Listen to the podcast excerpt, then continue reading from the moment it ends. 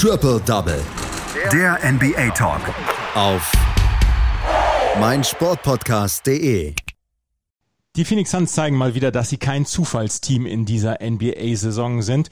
Die Denver Nuggets gewinnen gegen nicht vollständig angetretene Philadelphia 76ers und die LA Clippers verhühnern so ein bisschen einen großen Vorsprung gegen die Orlando Magic. Das sind so die Hauptschlagzahlen eines eher actionarmen Spieltags gestern. Es gab nur vier Spieltage, deswegen actionarm, aber in den Spielen, die es gegeben hat, gab es reichlich Action. Und darüber spreche ich jetzt mit einem unserer Experten hier bei Triple Double auf meinsportpodcast.de. Heute ist es Patrick Rebin. Hallo Patrick.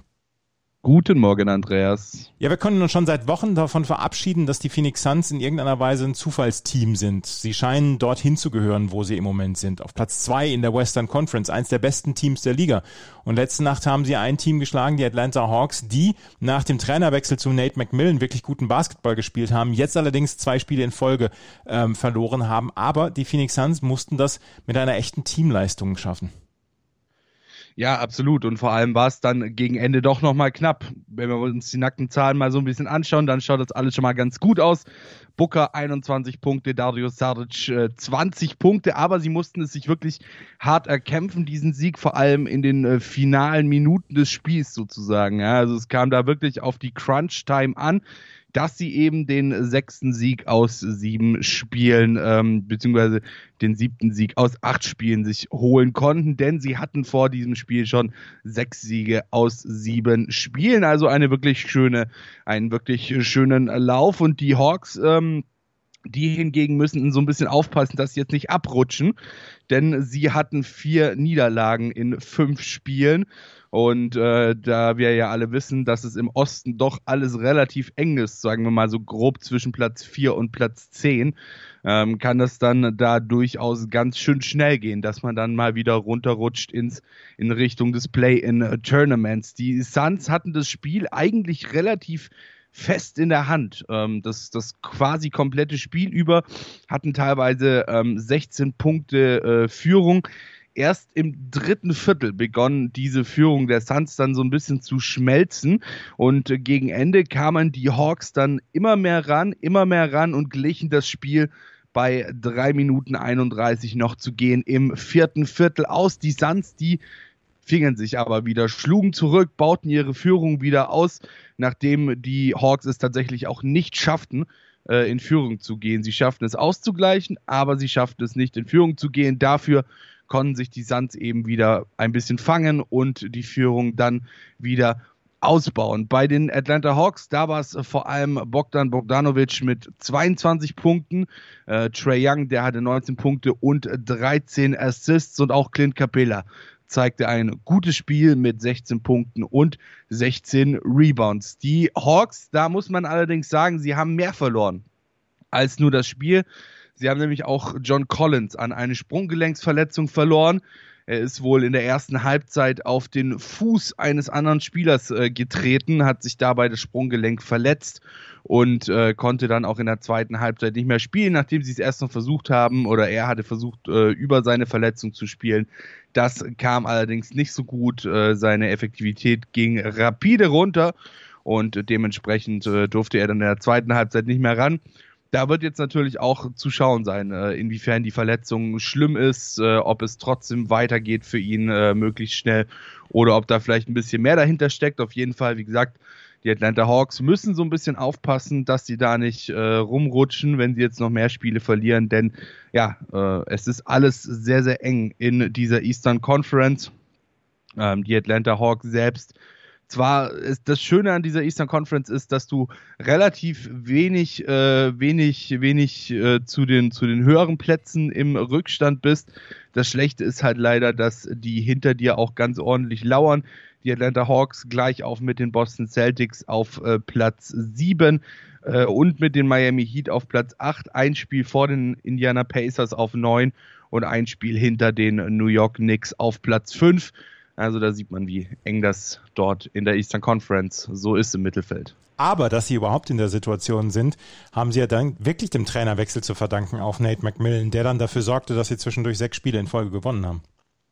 Ja, absolut. Ähm, also Nate McMillan hat es geschafft, eben die Atlanta Hawks ähm, so auch zu verstärken teilweise. Ich meine, haben sich ja dann zum Beispiel Bogdan Bogdanovic geholt gehabt, ähm, dass sie es eben jetzt schaffen, nicht mehr da zu sein, wo sie davor waren, waren ja davor in den letzten Jahren eher ein Team, das sich dann so um die letzten drei, vier Plätze ähm, mit anderen geprügelt hat. Ähm, das muss man ihm auf jeden Fall zugutehalten, ja. Die Atlanta Hawks verlieren also gegen die Phoenix Suns. Die Phoenix Suns nach wie vor auf Platz zwei in der Western Conference im Moment mit 32 Siegen und 14 Niederlagen und sie können das erste Mal nach knapp einem Jahrzehnt wieder für die Playoffs planen. Die Denver Nuggets haben letzte Nacht gegen die Philadelphia 76ers gewonnen mit 104 zu 95. Ähm, Jamal Murray hatte sich hinterher dann darüber äh, gefreut, dass Zuschauer wieder zugelassen werden können in Denver und die Sixers, die mussten nach wie vor ohne Joel Embiid aushalten bzw. spielen und da war keiner, der das Spiel an sich reißen konnte, hatte man das Gefühl.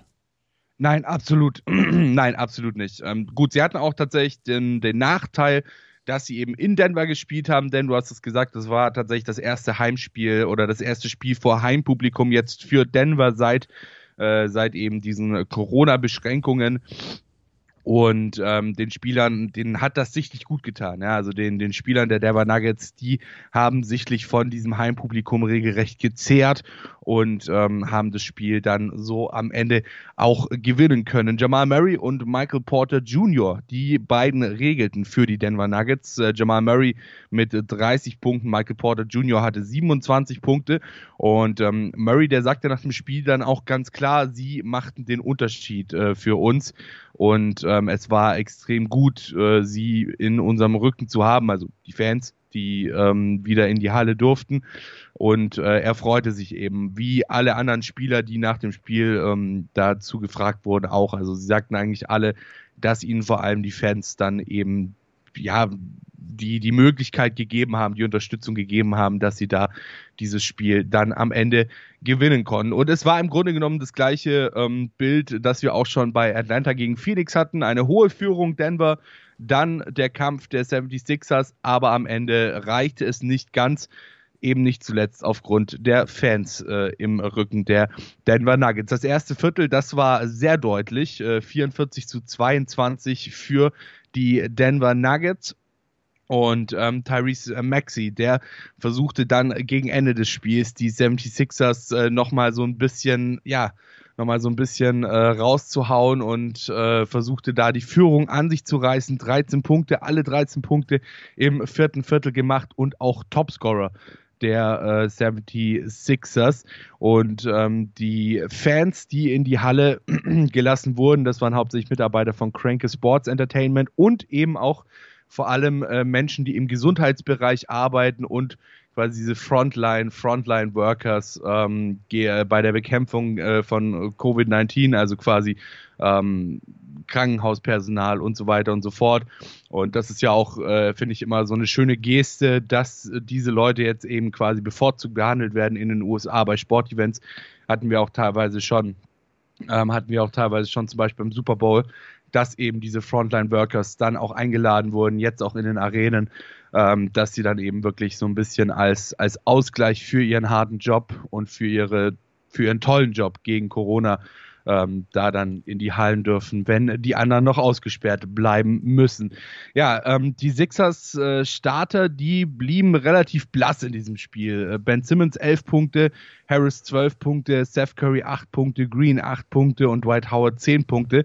Also das war jetzt noch nicht so das Beste, was wir jemals von diesem äh, Starting Core gesehen haben. Und eben erst im vierten Viertel kamen sie dann äh, unter, eine zwei, äh, unter einen zweistelligen Rückstand, aber halt angeführt vor allem durch die Bankspieler und durch einen 10 und 2 Run, ähm, der, der sie da so ein bisschen rangebracht hat. Aber wie gesagt, das gleiche Bild wie bei Atlanta gegen Phoenix. Sie konnten zwar rankommen, ähm, aber dann am Ende das äh, Kapital daraus nicht schlagen und haben das Spiel trotzdem verloren. Es gab auch, äh, da natürlich, wie soll es anders sein, MVP-Rufe für äh, Nikola Jokic, für den Joker. Ähm, also die Zuschauer in der Halle gaben wirklich alles, um ihr Team zum Sieg äh, zu schreien. Und ähm, es gab tatsächlich auch eine gute Nachricht für die 76ers neben der Niederlage. Ähm, und zwar, dass laut Doc Rivers Joel Embiid wohl bald zurück sein könnte, fehlt seit dem 12. März, ähm, ist jetzt momentan wohl in den letzten Vorbereitungen für seinen Return und wird dann auch bald wieder zurück in der Halle sein können. Die Philadelphia 76ers verlieren also gegen die Denver Nuggets, aber vielleicht können sie bald wieder auf Joel Embiid zurückgreifen. Zwei Ergebnisse gab es noch in der letzten Nacht. Die ähm, Charlotte Hornets gewinnen bei den Washington Wizards mit 114 zu 104. Gordon Hayward vor der Saison mit viel Geld nach ähm, Charlotte gelockt, ist der Topscorer mit 26 Punkten. Russell Westbrook mit seinem zweiten Triple-Double hintereinander, dieses Mal 22 Punkte, 15 Rebound, 14 Assists. Und darüber müssen wir einmal noch kurz sprechen. Die LA Clippers verhühnern einen großen Vorsprung gegen die Orlando Magic und äh, verhindern das selber, dass sie zum siebten Mal in Folge gewinnen. Ja, absolut. Ähm, sechs Spiele, Siegesserie der Clippers äh, einfach mal so weg. Die Orlando Magic sind absolut gar nicht gut ins Spiel gekommen. Ähm, nur 18 Punkte im ersten Viertel gemacht. Und ja, am Ende, du hast es gesagt, haben die Clippers dann eben das Spiel aus der Hand gegeben. Ende des dritten und im vierten Viertel. Da gaben die Magic wirklich alles, was irgendwo in ihnen steckte. Und Ende des vierten Viertels äh, übernahmen sie dann auch endlich sozusagen die Führung. Äh, Terence Ross, der äh, glich bei 93 aus mit einer Minute 46 noch auf der Uhr. Wendell Carter Jr., ähm, der packte die Magic dann in Führung mit einer Minute 10 auf der Uhr, äh, nachdem äh, James Ennis einen Layup äh, verpasst hat.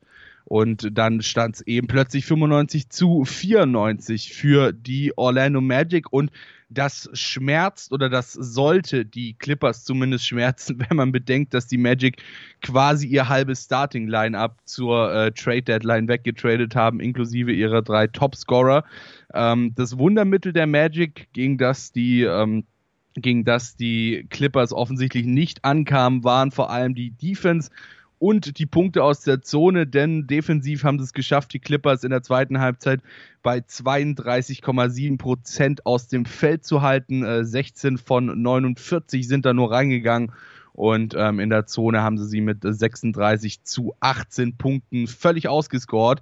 Also ähm, da müssen die Clippers definitiv noch mal ein bisschen nacharbeiten. Und ja, man sollte ihnen vielleicht sagen, dass sie keine Gegner unterschätzen sollten, denn wie wir alle wissen, äh, gibt es eigentlich keine schlechten Teams in der NBA und äh, jedes Team ist mal auch für eine Überraschung gut.